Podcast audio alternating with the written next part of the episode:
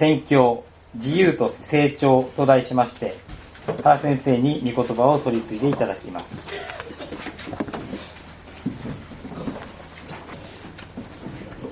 改めましておはようございます。おはようございます。年末のことですけれども、タンポポ協会のホームページにあるあのお問い合わせフォームというところから、い一通の英語のメールがありました。えー、スーザンさんというイギリス在住の女性からのものです。えなんでも重い癌を患っていて、来週にでも難しい手術を受けるということで祈ってほしいという内容から始まりました。ふむふむと思いながら読んでいきますと、えー、ご主人が先に、えー、召されていて、遺産として残されたものがファンドになっている。で、それでその数パーセントを、えタンポポ協会の事業に使ってほしいというのです。えただ、送金が終わるまでは、このことは秘密にしておいてほしいと最後に書き添えてありました。世の中悪い人がいるからというのが理由です。これ、いい話だと思いますか？誠に残念なことですが、これは詐欺でありえ先日の教職社会で、えー、他の教会の牧師先生たちにも問いかけたところ、同じ内容のメールが届いた教会がちらほらあったということです。えー、大先輩の牧師先生からは、そりゃ原くん古典的なやつだよ、と言われました。もちろん警察には通報済みですけれども、おそらくこのような案件は山のようにあるのでしょう。一件一件対応が来るってことはないようです。えー、この話に乗ってですね、えー、送金先の口座をもし教えますと、いよいよ送金という段になって、えー、お宅の教会がちゃんとしてるかどうかを知りたいので、保証金をまず納めてほしいと言われたり、あるいは送金をするための外国とのやり取りなので税金がかかるから、それを受け取る方が負担をしないといけないので、それをまず送ってほしいと言われたりするわけです。いわゆる融資保証金詐欺と言われる世界ですね。で、その口車に乗って、送金したら最後、音信不通になるという手口であります。悪い人がいるからと、よく書けたものだなと思ってしまいます。えー、きっとこのスーザンという方も入院のことも大方嘘なのでありましょう。えー、信じさせるためにわざわざパスポートのコピーまでついていました。きっとどっかで拾ったコピーなのかもしれませんね。え教会ですから、え祈ってほしいと言えば、信仰深い人だと思ってもらえる。まあ、そんな風に思われたのかもしれません。そんな混乱に人にがっかりしてしまいます。え経済的な詐欺というのは、まあ、警察の出番であります。けれども、霊的な詐欺、宗教的な詐欺となりますと、警察はあまり立ち入ることができません。霊的な詐欺、騙し事。これが今朝開かれている御言葉のテーマであります。そして、パウロがコロサイ人の手紙を書くことになった主なきっかけであります。2章4節に、まことしやかな議論とあったり、8節に、あの虚しい騙し事の哲学というふうにあります。先週このことについて詳しく触れることができませんでしたけれども、今日このことを取り上げようと思っています。で、コロサイ教会がこの騙し事に、すごく影響を受けていたということではなさそうです。というのは、2章の5節などを見ますと、あなた方の秩序とキリストに対する固い信仰を見て喜んでいますとありますので、教会は全体として守られていたのです。でも、近くにこういう詐欺が起こっているという情報をパウロは聞いていました。ですから、事前に惑わされないように、このことを送る必要を覚えたということでしょう。そしてこれが21世紀を生きる私たちにも関係のある話である。だからこそ、時代を超えてこれは語られなければいけなかったからこそ、交際時の手紙は聖書として私たちの手元に残っているのです。あのね、クリスチャン向けの特別なセミナーがあるんだけど、興味ない？教会ではね、なかなか教えてもらえない内容なんだけど、あなたは素質がありそうだから連れてってあげるよ。聖書にも書いてある奥義の話だよ。こんな誘い文句で、もし皆さんが最近知り合ったばっかりのクリスチャンの人から声かけられたら、どうするでしょうか若い人たちは SNS で簡単にクリスチャン同士の友達になることができます。クリスチャンだっていうことが心を許してしまうことっていうのは私たちよくあるんですよね。本当にクリスチャンなので短い時間で窮地の中になることもできる。すごいそういう祝福もあるんですけれども、そこに入り込んでくる詐欺師はクリスチャンの名前を使って簡単に私たちを騙そうとすることもあるから本当に気をつけないといけない。もっと複雑なケースはですね、古くから知っているクリスチャンの友達がもう一人のよく知らない友達と一緒に誘ってくるというパターンです。これも SNS でよくあるんです。自分は知らないけど、自分のよく知ってるクリスチャンの友達がみんな友達だ。あ、じゃあ大丈夫かなって言って友達になっちゃう。このパターンでカルトに引っかかってしまう私たちたくさんいます。自分で考えることをしないと、そういうことで失敗する。実はね、聖書に書いてある奥義なんだけど、この今の世は神様が治めているというよりは、見つかい、あの、天使が治めていると言った方が正確なんです。そしてその天使を味方につけると、あなたの霊的な力は広げられるんです。そういう仕組みに世の中なっているんです。天使には神様と違って地域の分担とか役割分担とかがあるので、一人一人の天使をこう順番に味方にすればするほど、こうできることが増えていく。そういうわけです。例えば、イスラエルの守護天使はミカエルっていうでしょ？ほら、ダニエル書に書いてあるでしょ？それでね、このミカエルはユダヤ人の言うことしか聞かないわけ。だから、ほら、割礼ってあるじゃない。ユダヤ人になるための儀式。あれはクリスチャンになるにはいらないんだけど、ミカエルを仲間につけるためには必要なの。だからやっといた方がいいと思うよ。あの、教会に言うといろいろあるからね。教会に内緒でやってくる先生、紹介してあげる。一緒に行こうよ。どうでしょうか？おー、そうなんだって思った人はいないと思いますけれども、今皆さんは話の最初にですね、これ詐欺の話を聞いて、これからなんか危ない話があるんだな、というふうに備えをしてからこの話を聞きました。だから、これまで教えられてきたことや学んできたことをもとにして、こうチェックするような聞き方っていうのをしたと思います。それでこの話怪しいな、どっかおかしいな、というふうに思ったと思います。私もいくつか故障、故障、故障して、まあ怪しい雰囲気をあえて出しました。でも本当の詐欺は無防備な状態でやってきます。本当の詐欺は怪しい雰囲気をみじんも出しません。天使とか霊的な力っといったものを21世紀の私たちは表向きあまり興味を持ちません。なんかそれをワードを聞いた途端にちょっと怪しいなと思うと思うんですね。でも1世紀の時代はそうじゃなかったんです。もう人々の関心はそこにありました。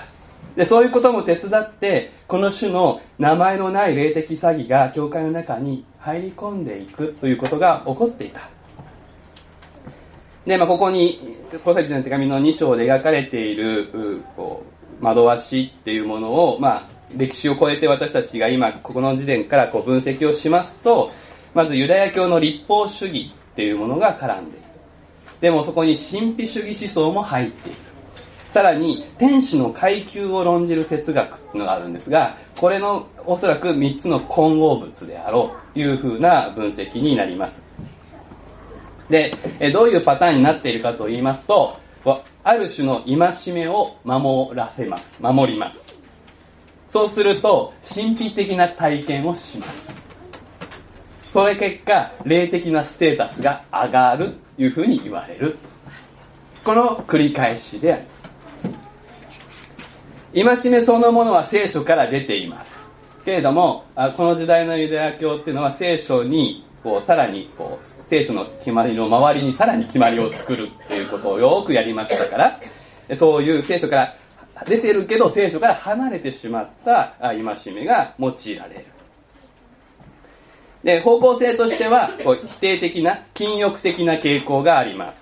ですから、掴むな、味わうな、触るな、というふうに、ここで例が挙げられていますけれども、そういう戒めです。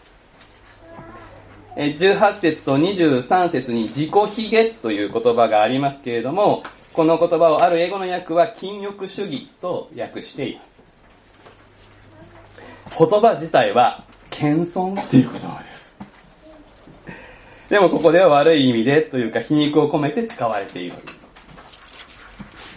肉体の苦行という言葉も23節にありますけれども、これも禁欲主義と繋がっているわけです。ある種の食べ物を食べず、ある種の飲み物を飲まず、そして、お祭り、ユダヤの祭りですけれども、それから新月、安息日に関して、特別な時間の使い方をして、霊的なことに没頭するわけです。すると、神秘的な幻を見ることになります。天使を見る。この見つかり礼拝っていうのはですね、見つかりを礼拝するというよりは、神を礼拝している見つかりのイメージを捉えるっていう、そんなことのようです。で、見えるってことはですね、見たってことは、それを捉えたってことですから、ある種それよりも力が上になったということなんですね。だから見えたら、あなたはこの見つかりよりも強くなった。という感じ。でもこれ、現代のゲームにこういうパターンありますからね。何か一生懸命やると、何かがゲットできて力がつくってこのパターンです。で、その神秘的な幻はですね、悪霊の仕業かもしれないですし、本当に、こう、飲まず食わずでですね、体が衰弱して、幻覚を見るほどのこう精神状態に追い込まれたのかもしれないんですけれども、いずれにしても、こう、幻を見るという、なんか超霊的な体験をしますと、霊的な特権を得たというような感じがいたします。それはそれは嬉しくて仕方ない。だって他の人見れないんですから。私だけ、あるいは私と先生だけ、ある仲間だけがそれを見れる。そしてこの道に導いてくれた先生と固い絆で結ばれていくことになります。そして実際はその人の虜にどんどんなっていくにもかかわらず、先生、次は何をしたら何を守ったらいいんでしょうか？こうやって人の尊厳と自由が奪われ、失われていく。恐ろしいことです。パウロはこの事態に前もって対処すべく、この手紙を書いたということですね。いやいや、21世紀の私たちは大丈夫でしょう。と思う人がいるかもしれません。でも、そうとは言い切れません。私たちの時代は超情報社会です。知らないことが恥ずかしいことで、話題に乗り遅れるのは格好悪いことという文化の中で暮らしています。多分、老若男女問わずだと思うんです。え、知らないの？って言われるのが一番嫌なこと。そういう感じじゃないでしょうか。ちょっと検索するといっぱい出てきますけど、知らないと損するほにゃらら。あーっと出てきますね。この触れ込みに弱い人がいかに多いかっていうことです。最近私が危ないなと感じているのはですね、健康っていう切り口から入る。健康は心がけて良いことです。でもどうしたら健康になるのかっていうのにですね、大地の力を自分のものにする。自然と一つになる。気の流れを良くする。心のデトックス。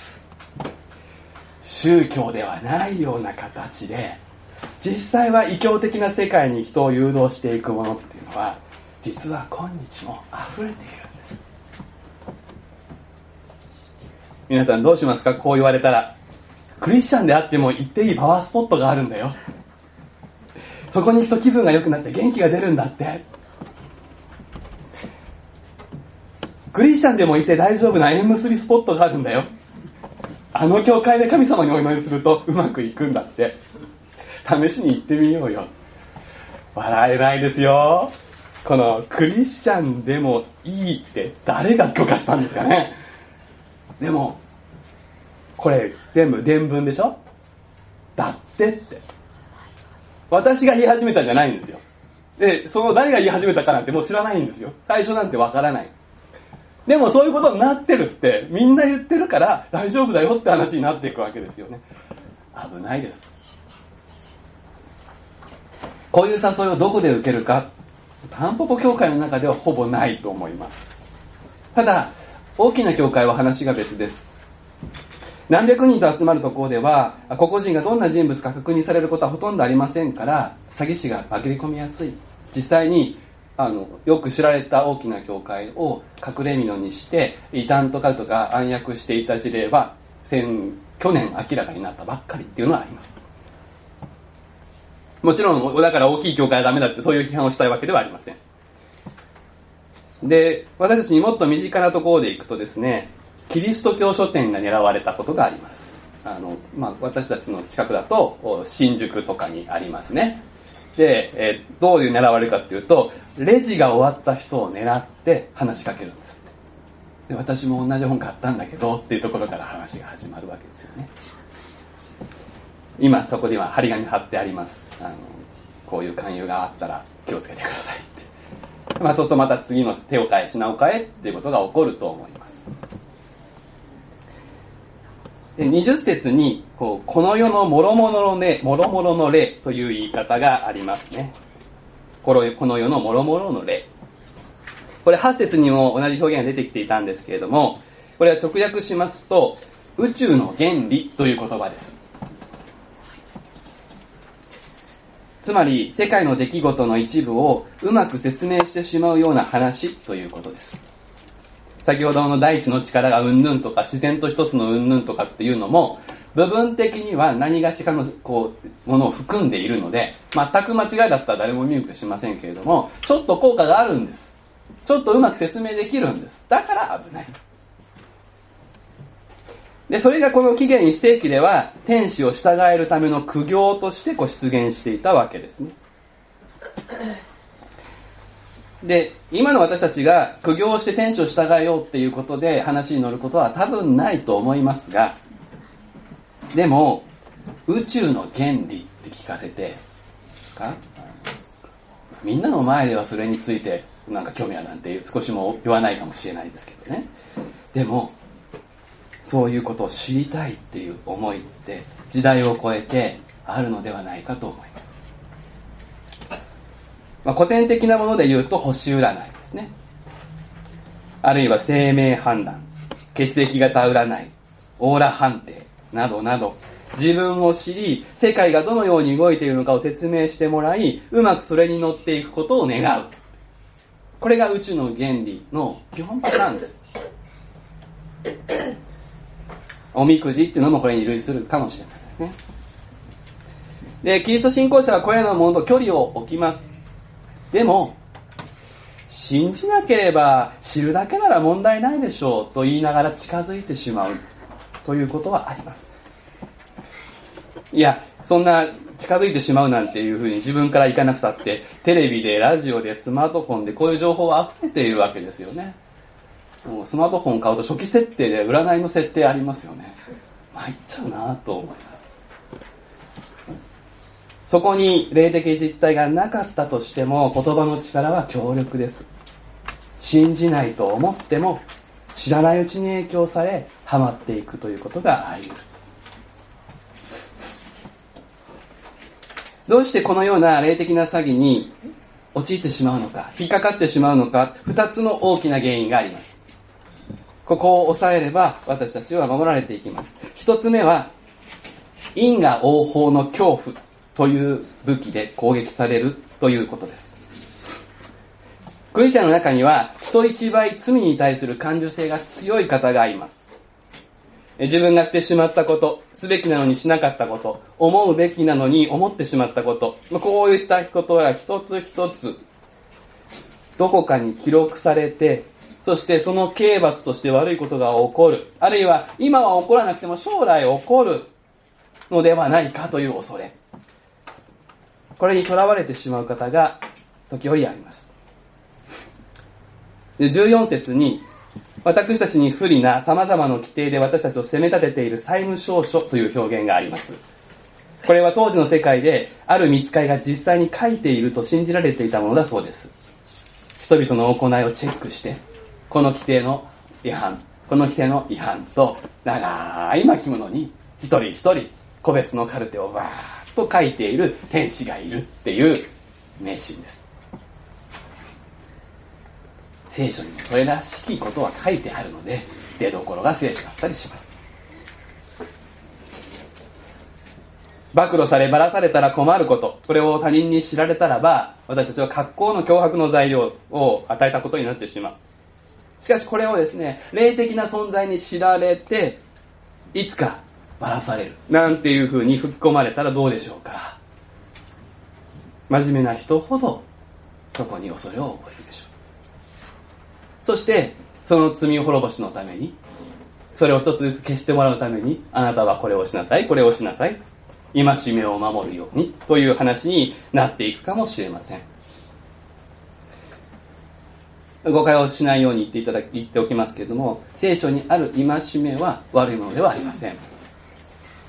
去年の年末年始に詩篇119編を学びましたが、神様が与えてくださる戒めは私たちを自由にするものです。自由自在に私たちが神様の道を歩いていくためのものです。でもこれが罪悪感を煽り、それを守ることで何かを得る、そういう方向で使われた途端に私たちを縛り付けるものに変質してしまうんです。罪悪感に煽られた人が規則正しい生活に駆り立てられていくということがよくあります。だから、見た目には規則正しい生活をしていて、周りから立派だというふうに思われるんですけど、実は違う、隠れたところでとても悪いことが行われているという場合がある。これも誤解のないように言います。規則正しい生活も、罪に対する感受性もそれ自体、良いも悪いもありません。不死だらな生活より規則正しい生活の方が健康にいいと思います。しかし、問題なのはその動機です。恐れにとらわれた行動は霊的に健全ではありません。どんなに聖書的な行動や習慣をしていても、動機が恐れであれば、それは霊的に病的な状態です。なぜか、わかりますか？十字架によって私たちの債務証書、私たちの罪の借金の消耗は一切合切私たちの手元を離れて、天使がいたとしても天使の手元から離れて、十字架に皆釘付けになり、イエス様の命の贖いによって、すべて生産済みだからです。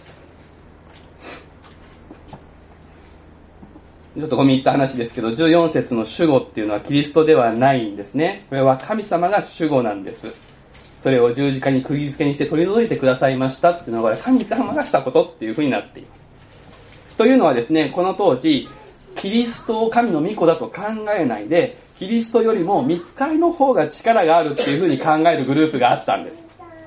ですから、キリストが仮に許してもですね、その上の見つかりが許さなかったらダメなんだっていう論理としてあり得たんですね。でも、神が許したというのであれば、誰も文句は言えなかった。最高裁の判決っていうのはもう揺るがない。このことをパウロは確認しようとしています。恐れに突き動かされて、霊的詐欺に騙されてしまうことに対して、パウロが出す処方箋の一つ目は十字架です。キリストの十字架を思い起こし、これにしっかり信頼することです。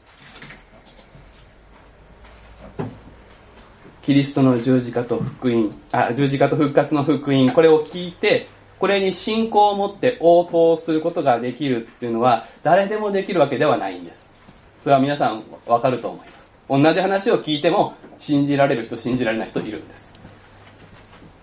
心が柔らかくされて、福音に素直に応答できる状態にならなければ、信じられないんです。この福音に素直に応答できる状態、そういうふうに変えられること、これが書かれている人の手によらない割礼、心の割礼のことです。イエス様が私たちの心にこの割礼を施してくださると、私たちは信じられるようになって、信仰が与えられて、十字架の血によって救われて、バプテスマに導かれていくという順番です。ですね、皆さんの中で、なんとなく、あんまり躊躇なく、自然にふっと信じられたよという人もいるでしょうし、すごい葛藤を経験してから信じられたという人もいるでしょうけども、いずれにしても信じて救われたならば、その前にすでにキリストの割礼があったということです。それを受けていた。そしてこの救いを受けるのに必要なものは信仰のみです。救いを受け取った後に何かを足す必要もありません。信仰から信仰に進みます。キリストにつながって始まり、キリストにもっと強く、もっと深くつながり続けていく。ここに立ち返るときに私たちは恐れに突き動かされるというところから解放されていきます。この部分をおろそかにしていると、霊的詐欺師はあなたの心の恐れをちょんと動かして、それを解消する方法があるよって教えてくるんです。クリスチャンの足元を救う二つ目のことがあります。それは、コントロールへの欲求と上昇志向ということができる。15節に、支配と権威という言葉が出てきます。これも当時信じられていた天使の名前の皮肉なんですね。この支配っていうのはギリシャ語でアルケーと言いますが、アルケーっていう天使がいる。権威っていうエクスーシアっていう天使がいるいうふうに信じられていた。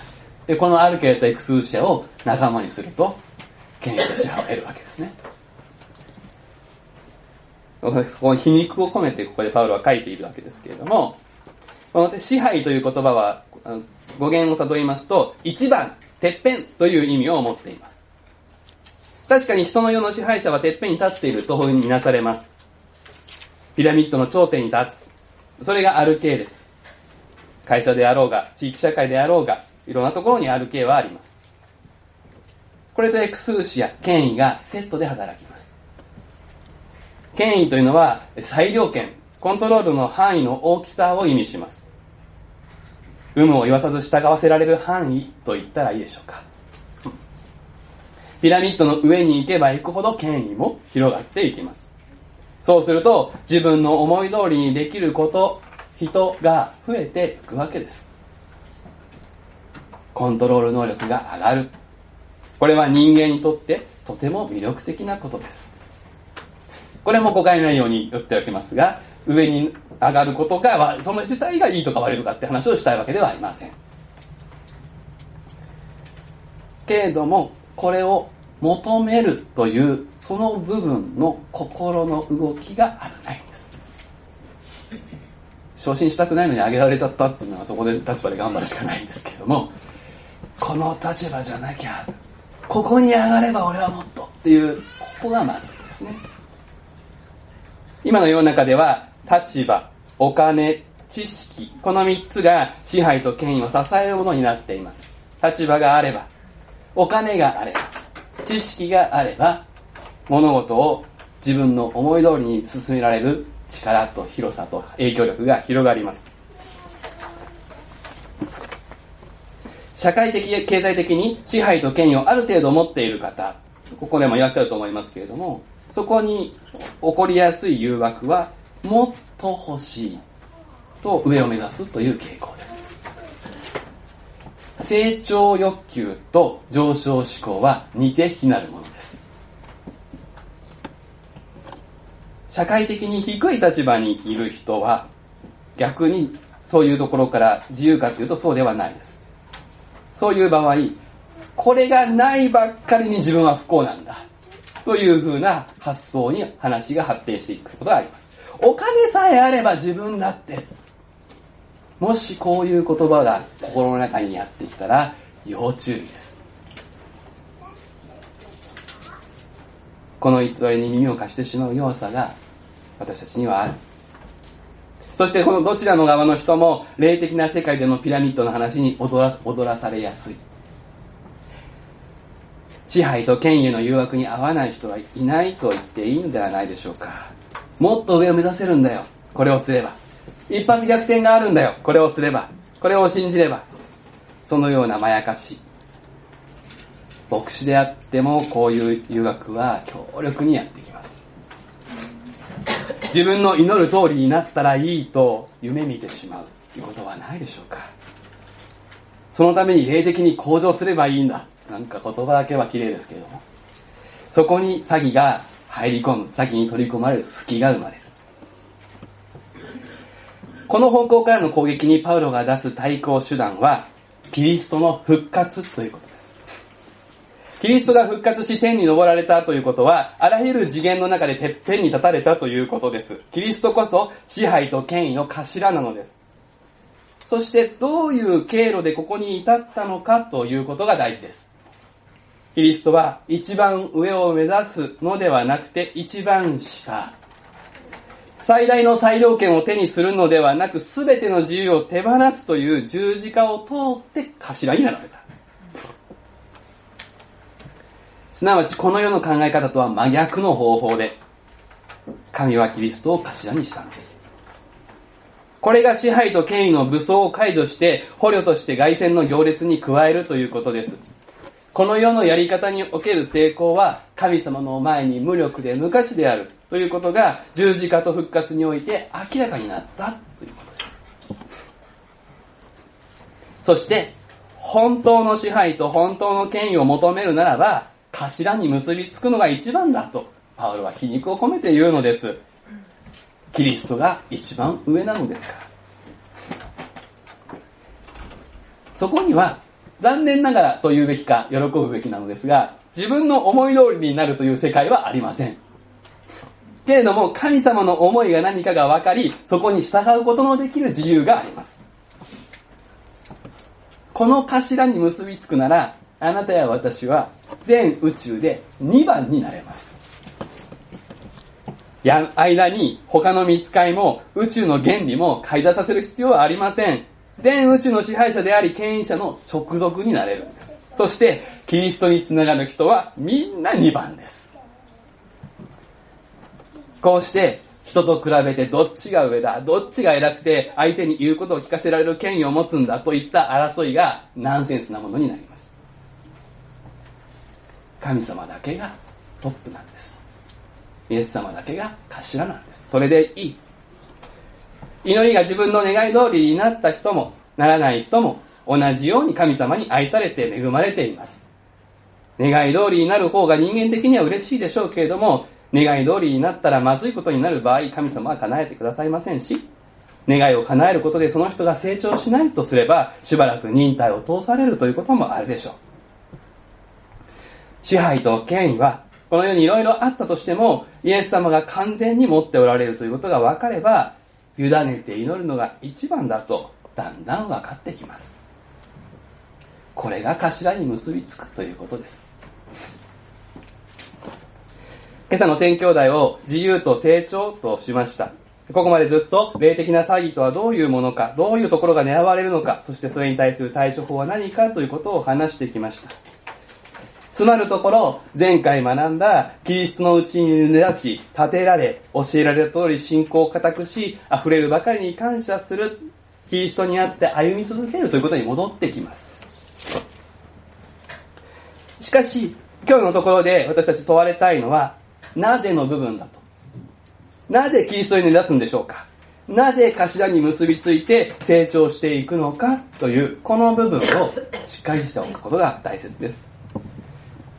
もし、そうしないと恐ろしいことになるから、という恐れにとらわれているならば、やはりもう一度点検しなくてはいけないんです。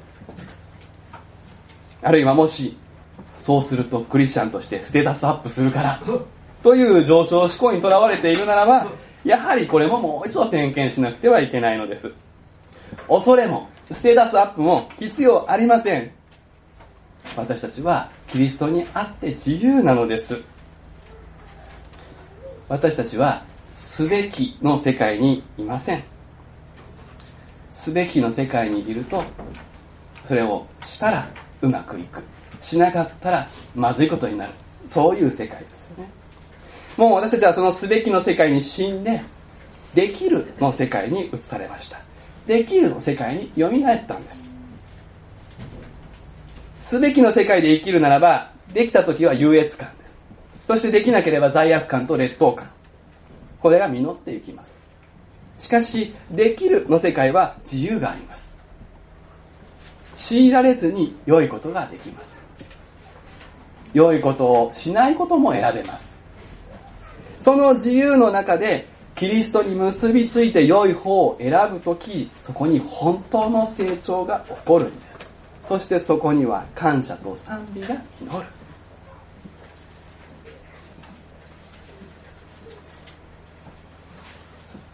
頭が元になって、体全体は節々と筋によって支えられ、つなぎ合わされ、神に育てられて成長していきます。この詐欺に引っかかっていくと、教会の交わりから遠ざかっていきますね。当然です。私だけ特別になりますから。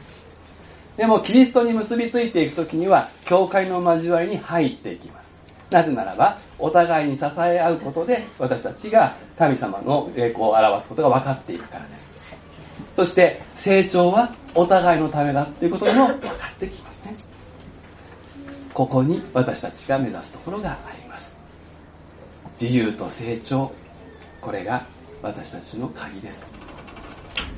お祈りいたしましょう。父なる神様、美しい世界の中にあって、闇と悪が横行していることを私たちは知っています。そしてそれが私たちの心の内にも忍び込むことがあることを知っています。私たちの弱さが大きな災いになってしまうことがある、その現実と向き合っています。けれども神様、イエス様の十字架と復活は、その全てを無効にし、打ち砕き、私たちを本当の自由と成長の喜びに導いてくださるのであることを信じてありがとうございます。どうかここにいる全ての人が、キリストにある自由の中で成長していくことができますように。イエス様の皆でお祈りをいたします。あーメンン